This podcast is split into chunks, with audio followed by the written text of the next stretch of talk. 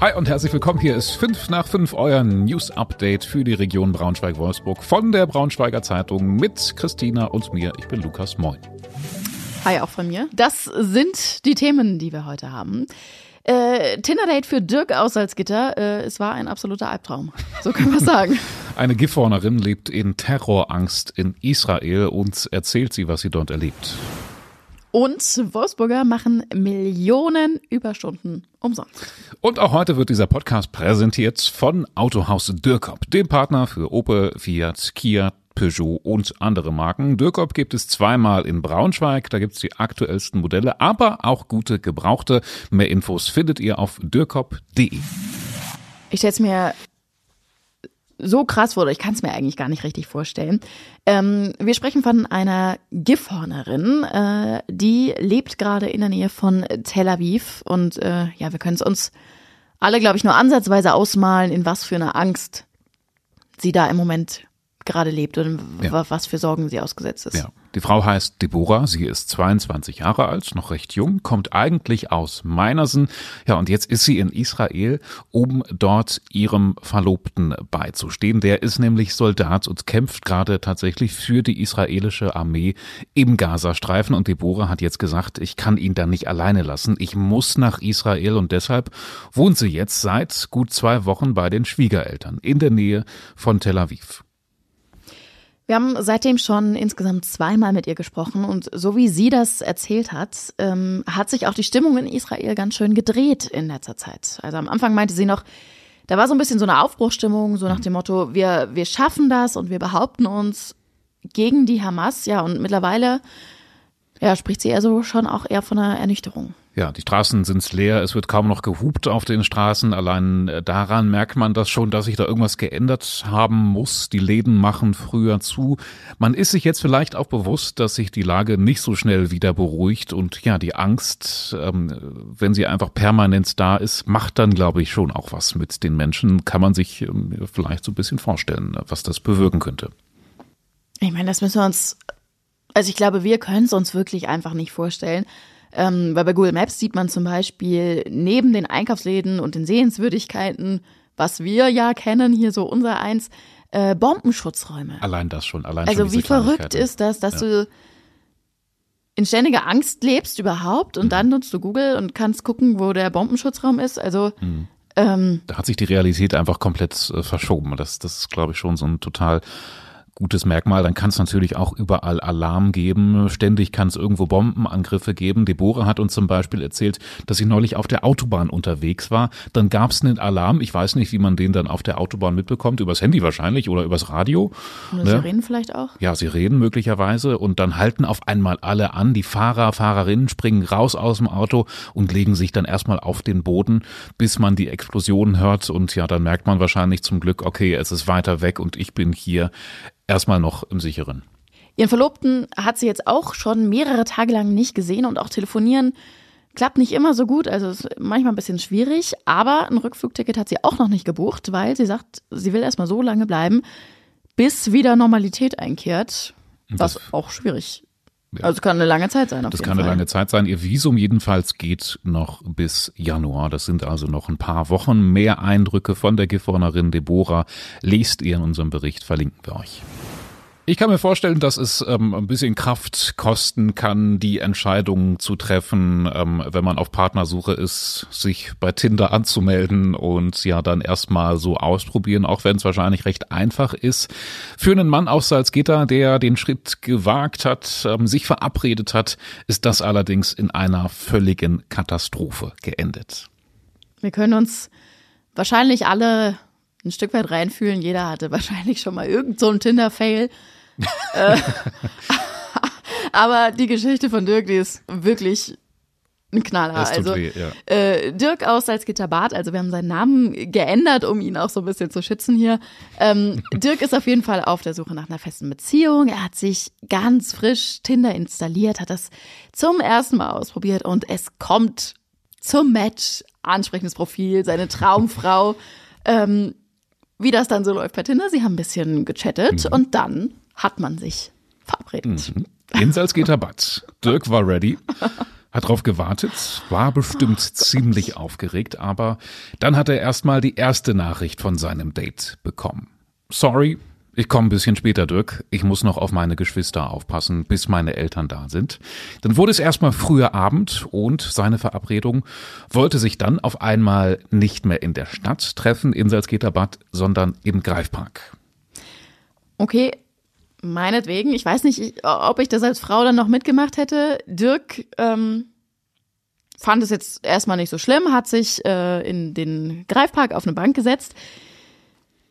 Ja, und dann kam auch das Tinder-Date. Äh, allerdings nicht die Traumfrau, die er erwartet, die er erwartet hatte, ähm, sondern drei Männer. Oh Gott. Und die, oh, es ist echt eine heftige Geschichte. Die haben ihn dann überfallen oder wollten ihn überfallen, äh, total aggressiv und wollten sein Geld haben. Ja, drei gegen einen, da ist meine einzige Chance wegzurennen, hat sich Dirk gedacht und das hat er auch gemacht und das war wahrscheinlich echt die beste Option. Einfach zusehen, dass man da wegkommt. Er hat es geschafft abzuhauen. Einer hat ihn noch verfolgt, oh aber auch den konnte er dann nach fünf Minuten noch abhängen. Also es ist nochmal alles glimpflich verlaufen. Aber trotzdem, ey, was für ein Schock. Also ja. es war ganz offensichtlich irgendwie ein Fake-Profil, auf das Dirk reingefallen ist. Ähm, er hat auch sofort die Polizei gerufen, äh, die sind ausgerückt, haben die Täter gesucht. Ähm, wie zu erwarten, eher ohne Erfolg. Die Ermittlungen laufen aber weiter, weil man hat ja dieses Tinder-Profil. Ja, so wie ich mir das vorstelle, muss das ja eigentlich echt eine gute Spur sein. Da kann man ja bestimmt irgendwelche IP-Adressen oder so von abgreifen, sodass man weiß, von wo die sich eingeloggt haben oder so. Normalerweise ist der Plan bei solchen Geschichten auch, dass die Dating-Plattform Tinder und die Polizei dann zusammenarbeiten. Ist ja völlig logisch. Das hat in diesem Fall aber aus irgendwelchen Gründen nicht geklappt. Mittlerweile wurde das Ermittlungsverfahren sogar schon komplett eingestellt. Wir bleiben auf jeden Fall dran an der Geschichte. Und Dirk, wenn du uns hörst, wir fühlen mit dir. Das ist echt eine richtige Kackerfahrung, aber ich kenne auch ganz viele, die haben gute Erfahrungen damit gemacht. Ja, das muss man Also, das muss man das jetzt muss man hier nochmal ein bisschen sagen, ne? Das weitermachen. Nicht entmutigen lassen. Ja, vielleicht, Können wir, vielleicht können wir so einen kleinen Aufruf für Dirk machen. Das wäre eine gute Idee. Wir könnten irgendwie die verrücktesten oder schlimmsten ersten Dates mal ähm, dazu aufrufen, sie mit uns zu teilen. Ob wir jetzt hier den ersten auf ähm, den ersten Aufschlag machen wollen, weiß ich jetzt nicht an dieser Stelle. Ja, oder meldet euch auch, äh, wenn ihr gerne euch mit Dirk treffen wollt. Vielleicht können wir connecten. Stimmt, das wäre doch so mal ein Aufruf wollten wir machen. Gute Idee, darauf bin ich jetzt nicht gekommen. Lukas sollte mal, aber ihr könnt auch gerne äh, eure schlimmsten Dates ähm, erzählen. Könnt Nehmen wir auch machen. gerne. Ja. Ist auch spannend. So, der sogenannte Fleißpegel zeigt, wie viele Überstunden Angestellte so leisten und in Wolfsburg liegt er bei 2,56 Millionen in einem Jahr. Das klingt mega viel. Nicht ganz die Hälfte davon sind unbezahlte Überstunden. Das äh, ist jetzt das Ergebnis des sogenannten Überstundenmonitors. Ähm, ja, das ist eine offizielle Erhebung und man muss sich tatsächlich erstmal klar machen, was das eigentlich bedeutet. Ja, im Grunde, dass Firmen in Wolfsburg im Jahr Millionen Euro geschenkt bekommen von ihren Angestellten, weil die eben umsonst arbeiten. Und äh, zum anderen ist das aber auch ein ziemlich deutliches Zeichen für den großen Fachkräftemangel, den wir in Deutschland in so vielen Branchen gerade haben. Ja, vor allem so im Gastro- und Hotelbereich, da sieht's echt schwierig aus im Moment. Da fehlt es an ausgebildetem Personal. Und diese Lücke wird vor allem durch Minijobber gestopft im Moment. In Wolfsburg sind nämlich fast die Hälfte aller Beschäftigten im Gastrobusiness Minijobber. Ich habe manchmal so das Gefühl, wenn ich im Restaurant sitze und eh so ein bisschen hangry bin und warte, dass es endlich kommt, dass der Service irgendwie so ein bisschen manchmal wirklich nachgelassen hat, habe ich das Gefühl. Oh, das finde ich auch. Also ich finde es echt, also ich habe selber lange Jahre äh, im Service gearbeitet, deswegen ah. bin ich besonders pingelig. Dann hast du ein besonderes Auge drauf. Äh, ne? ja. Aber ich habe es jetzt wirklich schon auch ein paar Mal gedacht, meine Güte, Freunde, so geht das nicht. Ja, doch, das häuft sich, diese Erfahrungen. Mal schön bowlen gehen, eine entspannte, ruhige Kugel schieben. Das ist so bei mir zumindest eine der Freizeitaktivitäten, bei denen ich immer sage, Mensch, das müsste man eigentlich öfters mal machen, aber äh, zumindest in Braunschweig in einem Fall ist es jetzt zu spät, zumindest für ein Bowling Center in der Braunschweiger Innenstadt. Das macht jetzt nämlich dicht. Es geht um das Bowling Center in der Wallstraße.